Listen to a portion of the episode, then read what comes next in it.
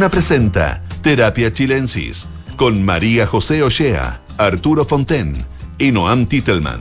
Auspicio de Sonda, líder en transformación digital.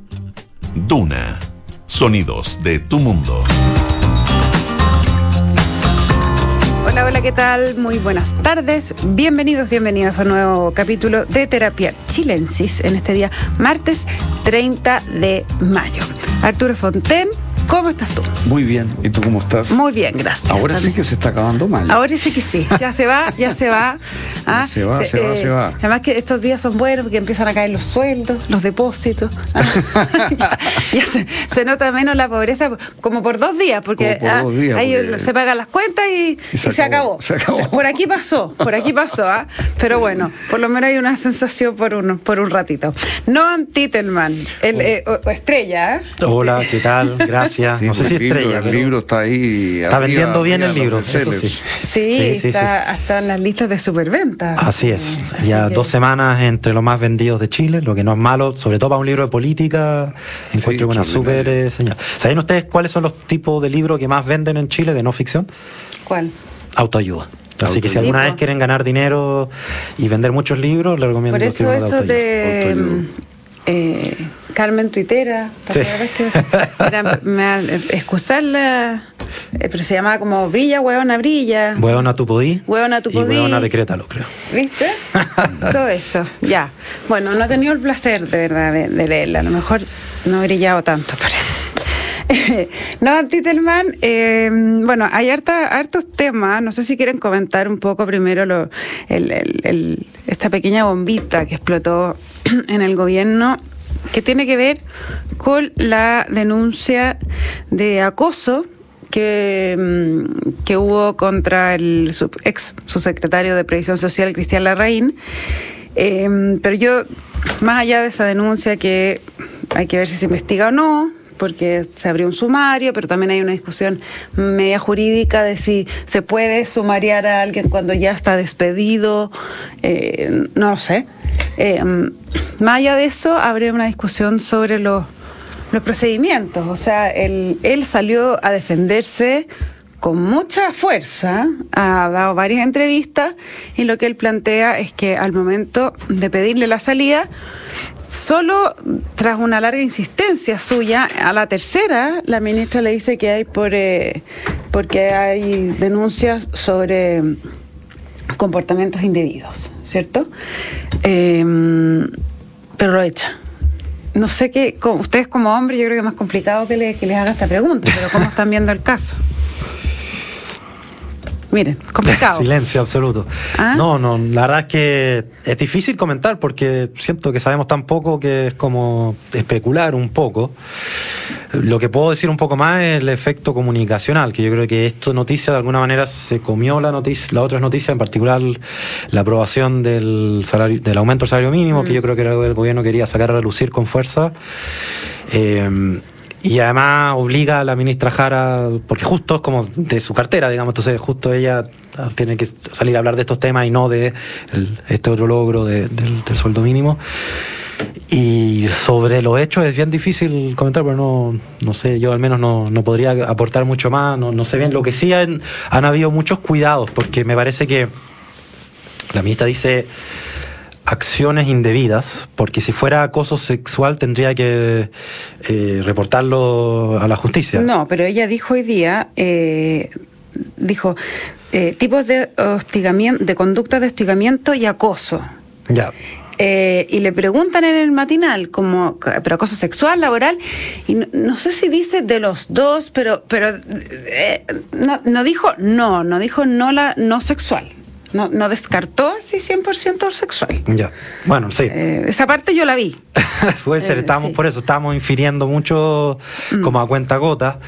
Y yo no sé si esa es la mejor estrategia comunicacional, volviendo quizá a lo de antes. Yo creo que ha sido muy mal manejado este caso. Quizá había sido mejor sacar el, digamos, el parche curita, tirarlo de una rápida vez, en vez de alargar esto y con puros trascendidos y, digamos, esperando a ver qué resulta, porque más temprano o tarde se va a saber igual, digamos, esto no, no hay manera de que no salga. No sé si era la mejor estrategia como demorar tanto esa, esa respuesta. Oye, bueno, si, si hay una, denuncia, tiene que ser investigada. Ahora ignoro absolutamente en qué consiste, en fin, porque no sabemos bien en qué consiste en detalle la, denuncia. Pero igual, tiene que ser investigado. Lo que a mí me llamó la atención eh, de la entrevista que le vi yo en CNN a, a Cristian Larraín fue el otro aspecto, el aspecto de fondo político, digamos, que hay en esto. Y lo que me llamó mucho la atención es que él planteó ahí que él y su equipo, y con un equipo de la DIPRES, habían hecho un plan B. Sí, sí, claro. Y que ese plan B contenía derecho a libre elección, contenía eh, derecho de propiedad sobre los fondos, eh, contenía heredabilidad de los fondos y contenía, desaparecía este enorme montón de plata, dice que manejaría el Estado en el proyecto 1, el proyecto original. Y se lograba con este proyecto que estaba según el modelado ya, eh, el mismo nivel de pensiones, se aseguraba el mismo nivel de pensiones que con el proyecto original del gobierno. Es decir, hay en este momento una alternativa completamente factible de, ser aprobada, que logra la igual, igual las pensiones que se propone el gobierno, pero por una vía que sea mucho más aceptable para el Parlamento. Y eso es lo que él estaba encabezando y él dijo que eso desde que él había estado en ese proyecto, en ese plan B, no le gustaba la su distanciamiento había comenzado con la ministra. La ministra lo descartó tajantemente eso hoy día. Dijo que eh, la salida no obedecía, en, pero ni un segundo, a sus diferencias por el tema previsional, porque eh, la raíz ha dejado entrever en todas las entrevistas que para él el tema es que lo sacaron porque empezó a dar una alternativa, ¿cierto? Eh, y empezó este tema de las cuentas nacionales, etcétera. La ministra lo descartó 100% y dijo que esto obedecía a, eh, a, un tema como de confianza política y al tema de las acusaciones. pero el punto es, cuando hay, te llega a ti una denuncia así, que puede ser muy grave, muy grave. Ahora, si hay un, tema de carácter sexual y, o algo que pudiese ser un delito, obviamente que ya son palabras mayores, pero si no, se hace un sumario, pero yo entiendo que uno aparta a la persona, ¿no? Eh, se le se congela hasta que se resuelva. Sí. No, el caso. Acá. Eh, pero es que un cargo de confianza no, tiene sentido suspenderlo, o sea como un cargo de confianza, porque claro, si un funcionario público normal de planta. Se pierde la confianza al tiro, dices tú. Claro, uno puede suspenderlo un tiempo mientras se hace la investigación, pero en un cargo de confianza suspenderlo mientras se hace la investigación sería raro, ¿no? No, sé, podría haber sido. Pero, por otra parte, que una mera denuncia de un acoso verbal, porque entiendo que es eso lo que es. Eh, sin ir a, contraparte, sin que haya nadie cotejado las dos versiones. Eso es lo que a mí me parece que, ¿ah? eh, probablemente hay elementos de este caso que no lo sabemos todavía, porque ¿qué es lo que ha llevado a, la ministra del gobierno a tomar una decisión tan drástica? Pero...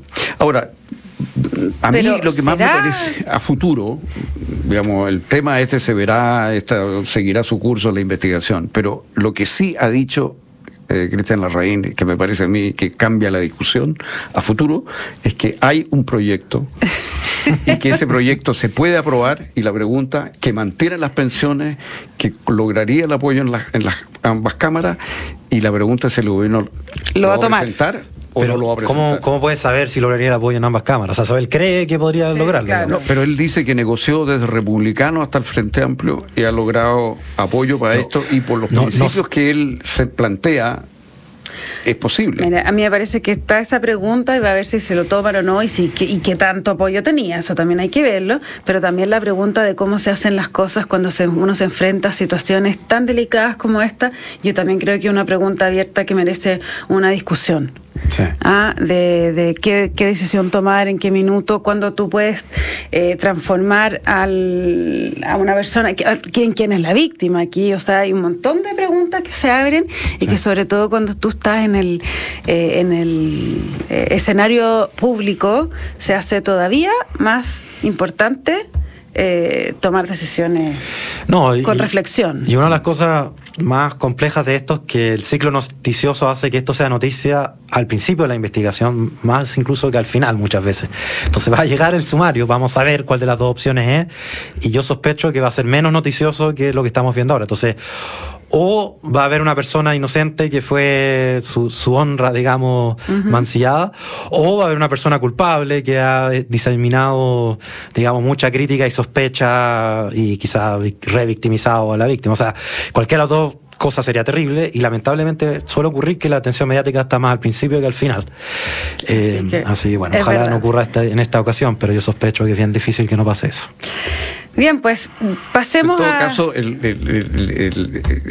la intención de la reina en su entrevista era muy clara. Eh, era muy claro que él quería dejar, eh, digamos, precisar que él no conocía la denuncia ni lograba imaginar en qué consistía, que nunca supo de ella y que había sido, digamos, retirada la confianza supuestamente por eso, pero que había este mar de fondo que era un distanciamiento con la ministra ante un proyecto alternativo que, a juicio de él, sí tiene opción de ser aprobado en oposición al proyecto actual. Sí, hasta le dijo que, que le había hecho la ley del hielo y que le había dicho en, en, un, en público, me refiero delante de otra gente, que mejor que, que por qué no te callas, le dijo. Respecto de la... Respecto del después de que fue a este seminario de Pricewaterhouse donde habló de las cuentas nacionales. que era posible evitar las cuentas nacionales, claro. claro.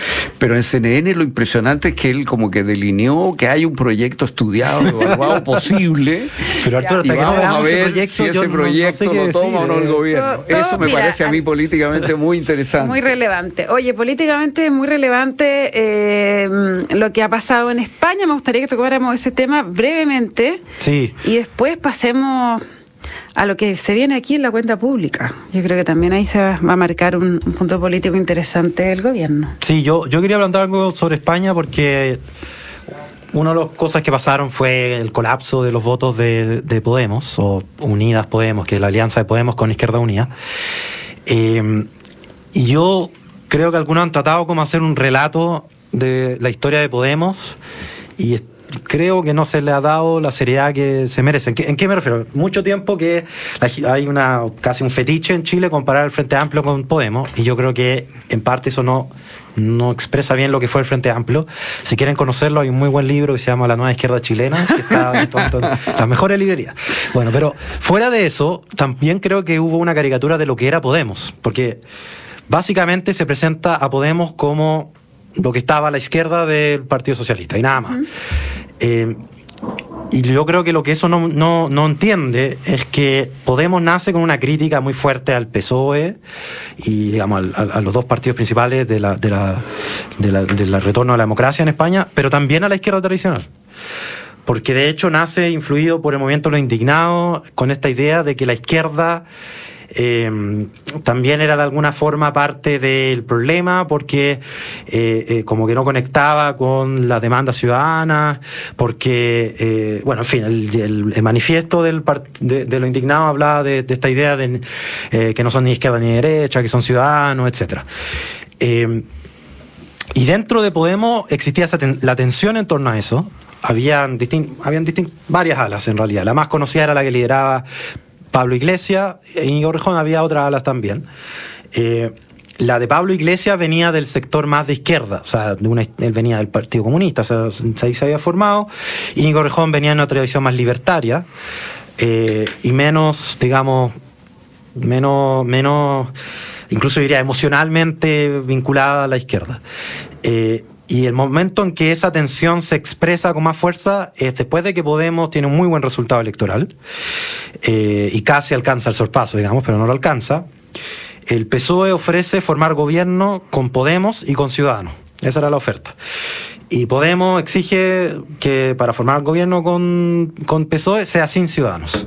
Y ahí se divide internamente Podemos. Íñigo Orejón es de la apuesta de que gobernar con ciudadanos, básicamente porque está mucho más desprendido de lo que importa, de que, de que importe que sean de izquierda o no, digamos, los aliados. Y Pablo Iglesias dice, no, aquí no hay nada que hacer si es que nos unimos con ciudadanos. Tiene una decisión interna y gana Pablo Iglesias. Y no solo eso, sino que Pablo Iglesias también gana formar una unión con Izquierda Autónoma, con, Izquierda Unida, que no, con PC. Estoy hablando de hace. Antes, antes, ah, de hace. de, la historia. Que por eso creo que esa parte. Esa parte, yo lo he visto en los análisis pasado con un sedazo bien eh, discutible. voluntarista. Sí, porque lo que muestra eso, en realidad es que la tensión principal que tuvo Podemos estar en solo frases típicas que repetía pero sin parar. Era una, una denuncia de la izquierda arrinconada, la izquierda que hablaba a su tribu, que estaba nichada, que se contentaba con ser una fuerza de resistencia, que, que estaba enamorado de su símbolo y que no buscaba llegar más allá de eso. Eso es la posición. Me ocurre una imagen. Esa era la idea de Podemos originalmente. Esa era la idea. Bueno, y después la historia es que termina rompiéndose Podemos, se van todas las otras alas prácticamente, y lo que queda es esta ala más cercana a Pablo Iglesias, que una ala más vinculada a la izquierda tradicional. Pero no solo eso, porque incluso en el último tiempo, bueno, después hay, otras elecciones, el PSOE finalmente conforma este gobierno con Podemos, con eh, Izquierda Unida, que es el Partido Comunista Español, y con muchos otros partidos chicos eh, autonomistas. Eh, y después el Podemos tiene un lento proceso donde se radicaliza aún más.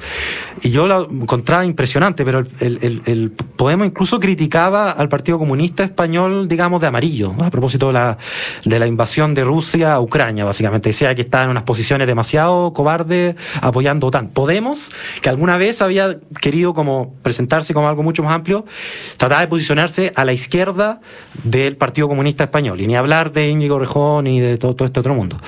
Y de hecho, en la, y en estas elecciones, uno ve en su estrategia, y básicamente lo que más repetían era esta idea de que había una izquierda cookie, que es como izquierda amarilla, no sé así lo podrían definir hoy día, y que ellos eran la izquierda de verdad, la, la, que iba a defender las cosas sin matices, la izquierda valiente, no sé qué.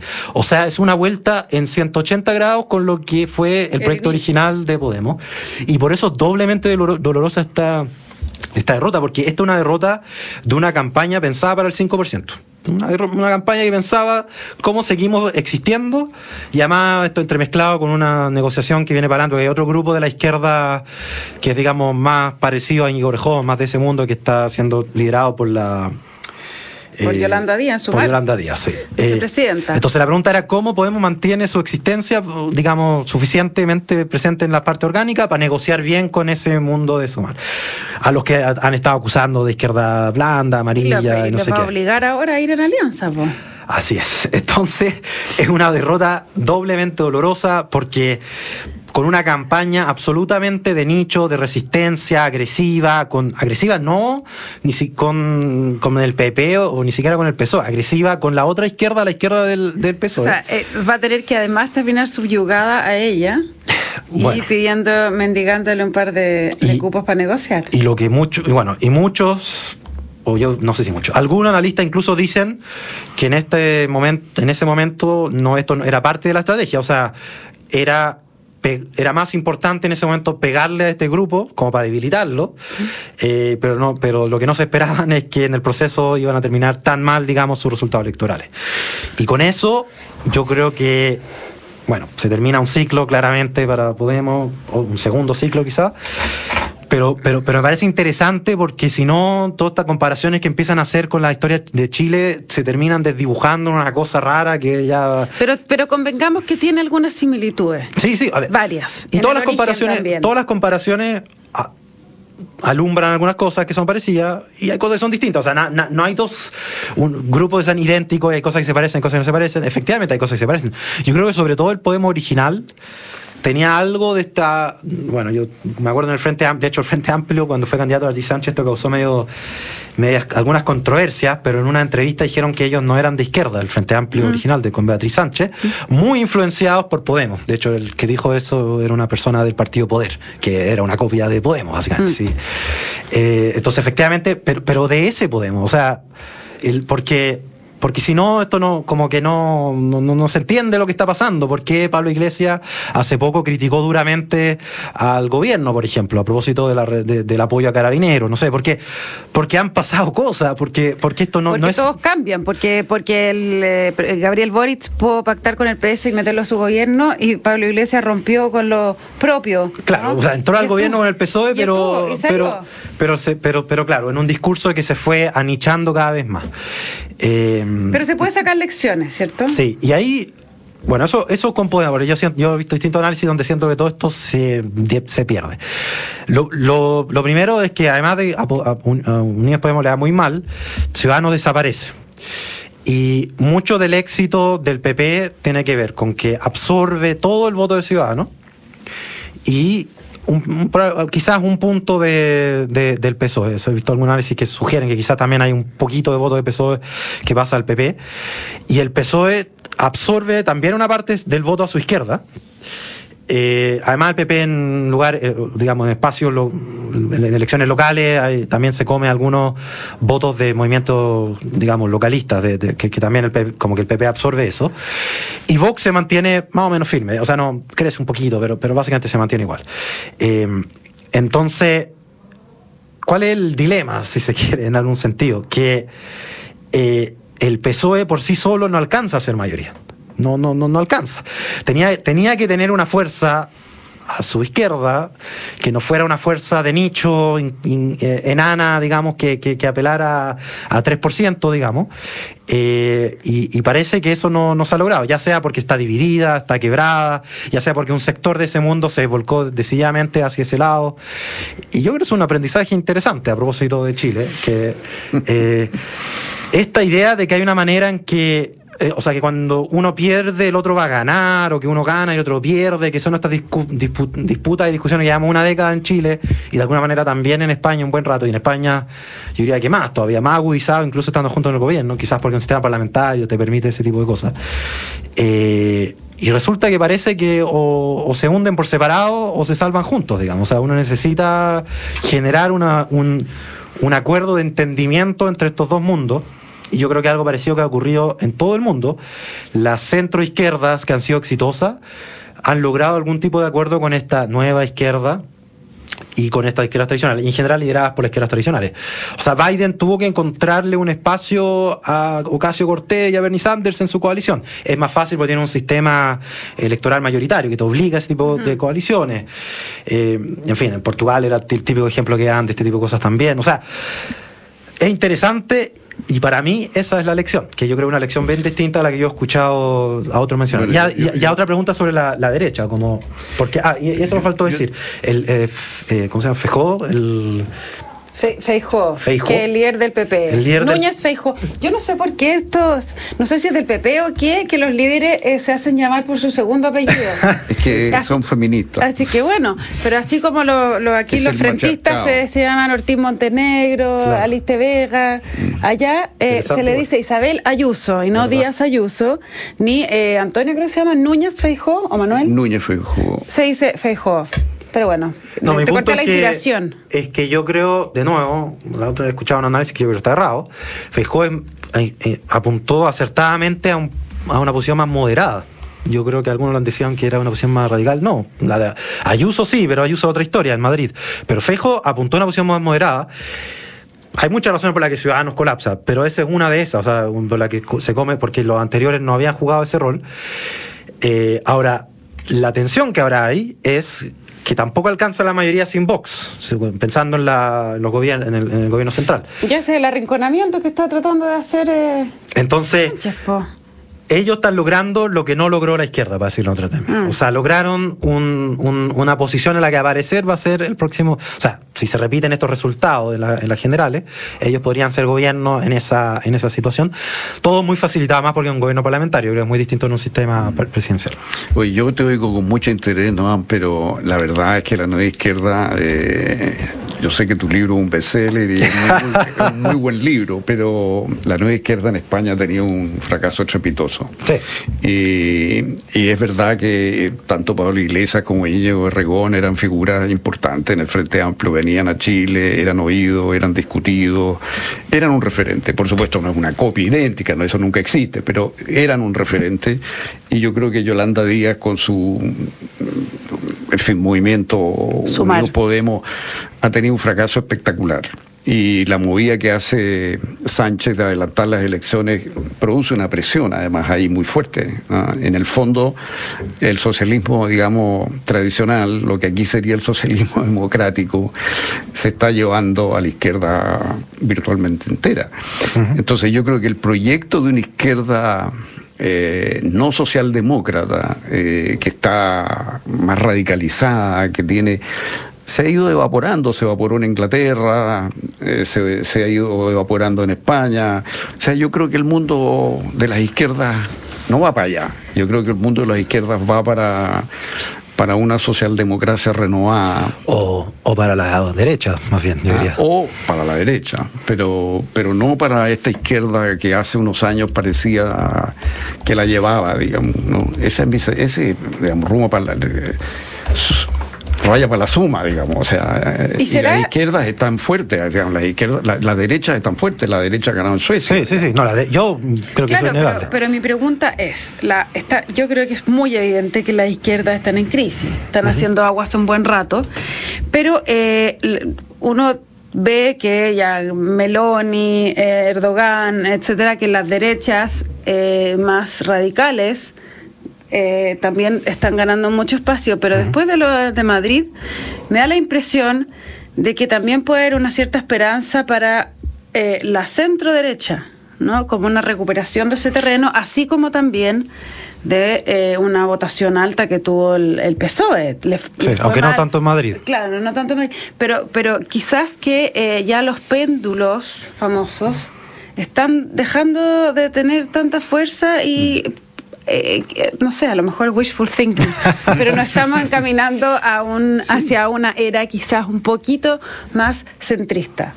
Es que esa parte no me queda tan claro. Me queda muy claro que la izquierda está mal, eh, pero yo creo que estaba más cerca de nunca tener una fuerza de ultraderecha en el gobierno de España, digamos. Eso, eso es el esto es lo que implicaría este resultado, digamos, en, la, mm. en las generales.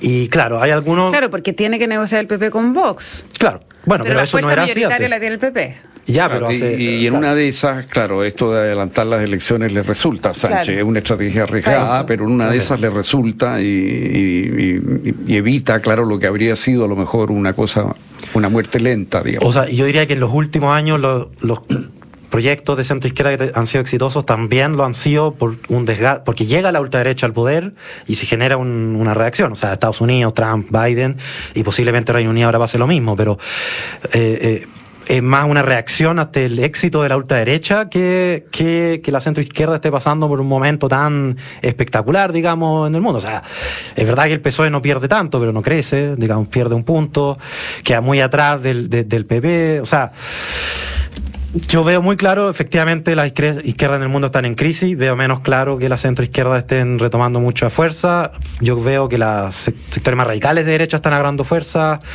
Por ejemplo, en Francia hay un fenómeno parecido. No sé, Macron está muy debilitado.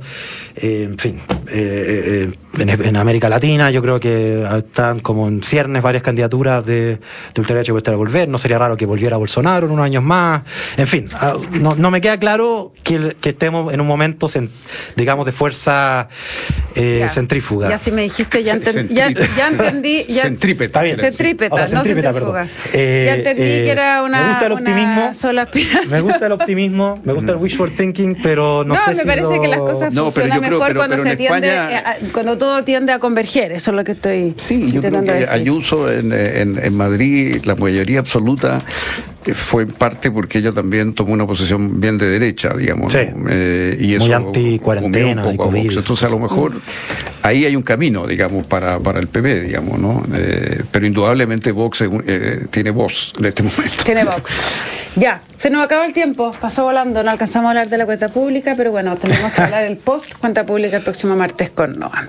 Les cuento que la transformación digital de tu empresa nunca estuvo en mejores manos. En Sonda desarrollan tecnologías que transforman tu negocio y tu vida, innovando e integrando soluciones que potencian y agilizan tus operaciones. Descubre más en sonda.com. Sonda Make It Easy.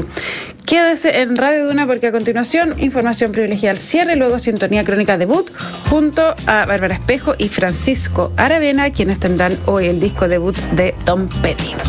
Arturo Fonten, Noah Titelman, muchas gracias. Y estén muy bien. Buenas noches. Muy buenas noches.